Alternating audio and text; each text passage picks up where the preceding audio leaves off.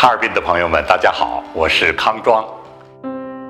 他是中央歌剧院演员，他是朗诵艺术家，他曾在电视连续剧《天地民心》《刀出鞘》《无悔英雄》和中国文艺向经典致敬等百部影视剧、歌剧和纪录片中担任角色和配音工作。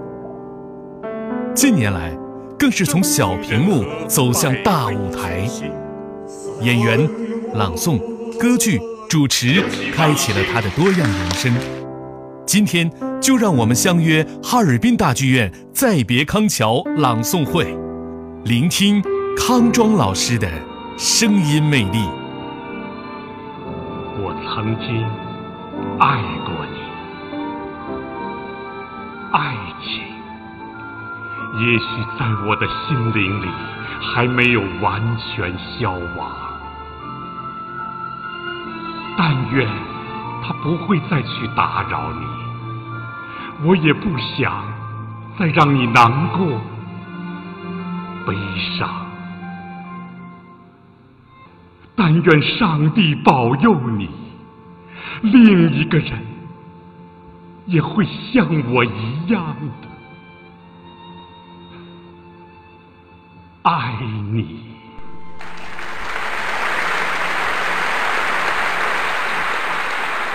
首先，我觉得哈尔滨的观众啊是艺术水准很高的观众。您在舞台上的时候能感受到观众给予的反馈吗？呃，实际上作为朗诵啊是这样，它跟曲艺不一样啊。曲艺有时候说点相声，底下观众会很热烈。作为朗诵来讲，让观众能够通过你的声音和表现引领到一个氛围里边啊，这个实际上这就是一种反馈。当最后整个朗诵会啊结束的时候，观众依依不舍，然后跟我们合影的时候，我觉得其实这是最大的幸福，是对你的一种认可。受人压迫，受尽污蔑和轻视。忍受那失恋的痛苦，法庭的拖延，衙门的横征暴敛，默默无闻的劳碌，却只换来多少凌辱？但他只要自己用一把尖刀，就解脱了。谁也不甘心呻吟流泪，拖着这残生。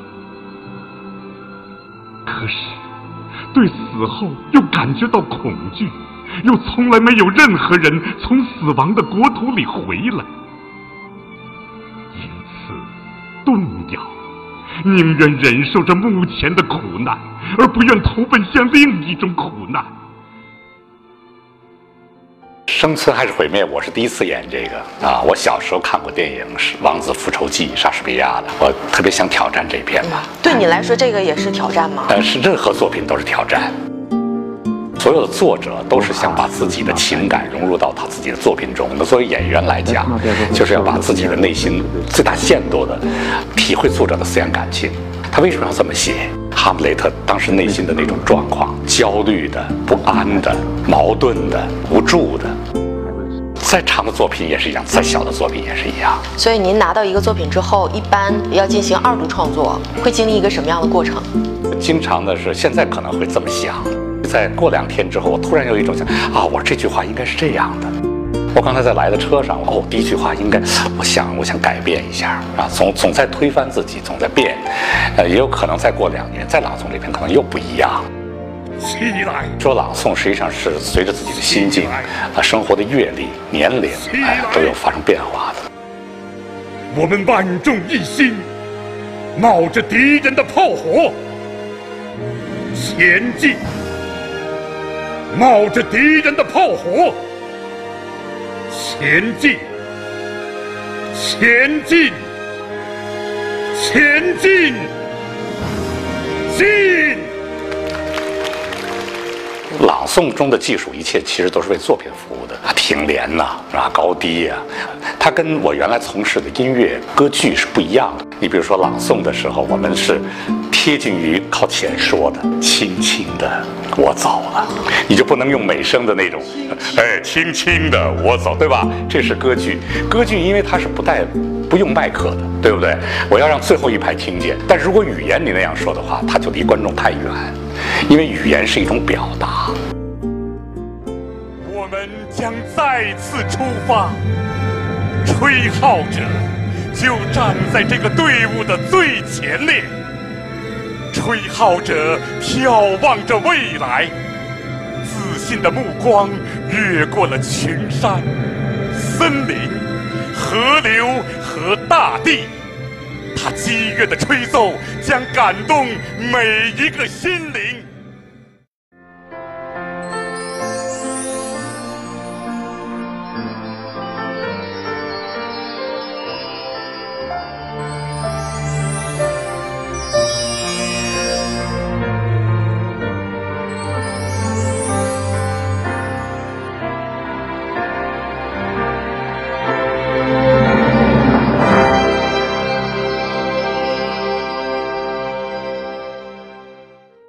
康张老师，我们了解到您还经常会到国外，尤其是一些东南亚国家演出。那您是怎样把中国的元素传达给外国人的呢？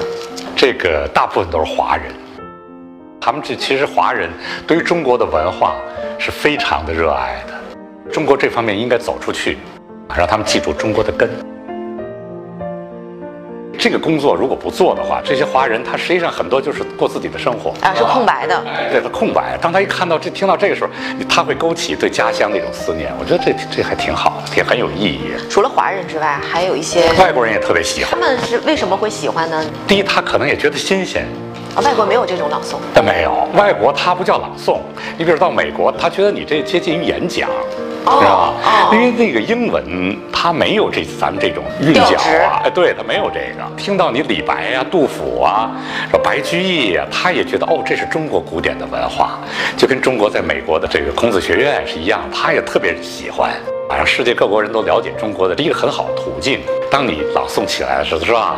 君不见，是吧？黄河之水。天上来，他外国人他也觉得哇，他也觉得很好。然后他们会根据这个翻译来想象一下，根据你的腔调。漂亮的笔杆，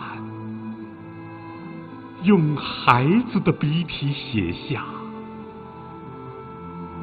相信未来。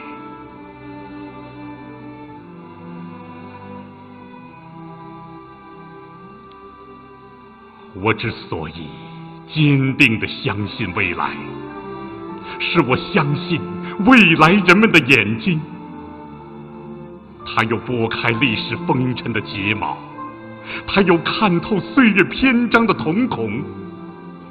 不管人们对于我们腐烂的皮肉，那些迷途的惆怅，失败的苦痛，是寄予感动的热泪。深切的同情，还是给予轻蔑的微笑？我看您现在也走到各个校园里，是吗？嗯，也开始传承下一代。呃，下校园这么多年，起码演了不下几百场，在全国各大学。我希望更多的比我小的大学生也好，青年也好，都热爱中国的文学。热爱这个用语言来表达文学作品，所以朗诵只是一个途径。对，这是一个途径。啊，让他们更多的热爱这个文学，然后喜欢诗词。其实有的时候你光看书和你当真正的把它说出来的时候还是不一样的。大学生对于朗诵这种表现形式，他们的接受度是怎么样的？哎呀，那个特别的热情，特别热情，特别的喜欢，这点真是。出乎我的意料，我以为现在年轻人是吧，都喜欢流行摇滚，其实真不是。每次演出坐底下观众都那个大学生啊，都拿着小马达，小马达啊，对，都没有的在礼堂里没有椅子，就坐在底下。哎，包括演完了之后，这这大学生都不走啊，都在哎呀那个找你签名啊，找你这个。我觉得哦，大学生其实他们的内心是真正喜欢这种艺术的。他们会比较喜欢什么样的作品呢？他们会他会被你所感动。啊，我听那些大学生说，我就喜欢看文学的东西，我喜欢看书，有时候我也会念一念。他说这次我来了之后，你点燃了他内心的一种爱好，一种热情。哎，对，这我觉得也是挺大的意义。其实真是观众的艺术是需要培养的。其实每个人其实是啊，咱们包括咱们小时候都是喜欢朗朗读。对，从小的时候咱们就开始读课文，读课文，然后三字经，然后古诗词都是从朗读开始的。但是朗读和朗诵它是有区别的。对，还是不一样。诵呢，实际上就是更。多的情感融入在里边。读只是把文字把它读下来，对吧？不出错，是吧？小学的时候，大树下一只青蛙，这都为了齐，哦好可爱是吧？什么叫朗诵呢？大树下一只青蛙蹦蹦跳跳的，这叫朗诵，它的区别。哦啊对对对对对吧？是有感觉哎，所以说每个孩子、每个演员对这个场景啊、对人物啊、对作品的一种表达，这就叫朗诵。朗诵上有一个特定的套路或者是节奏什么的吗？当然，语言来讲，技巧上，当然更多的就是，你比如说啊，快慢呐、停连呐、是吧？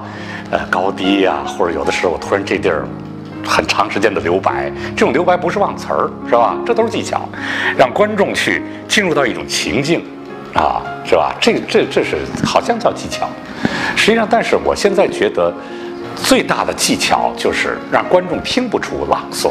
之前看金庸小说也是说说，这个先要背剑诀，然后当你大成的时候要把剑诀忘掉，这样才能深入骨髓。就是所有的技巧都为了让观众体会作品，啊，当你用某一个腔调啊去表达这个的时候，观众就会觉得他进不去，说是观众就听不进去，这是一个最大的问题。用内心去体会作品，表达作者真正的思想感情，不是用某一个腔调啊啊，不是不是这样，哎，所以很多观众一听朗诵，哎，朗诵没什么好听的，是吧？他说那个祖国啊，其实不是这样的。就你在台上，你会真正的听到很多的艺术家，实际上他们能够让你掉泪，只是不是腔调哈、也不是技巧。三十功名尘与土，八千里路云和月。莫等闲，白了少年头，空悲切。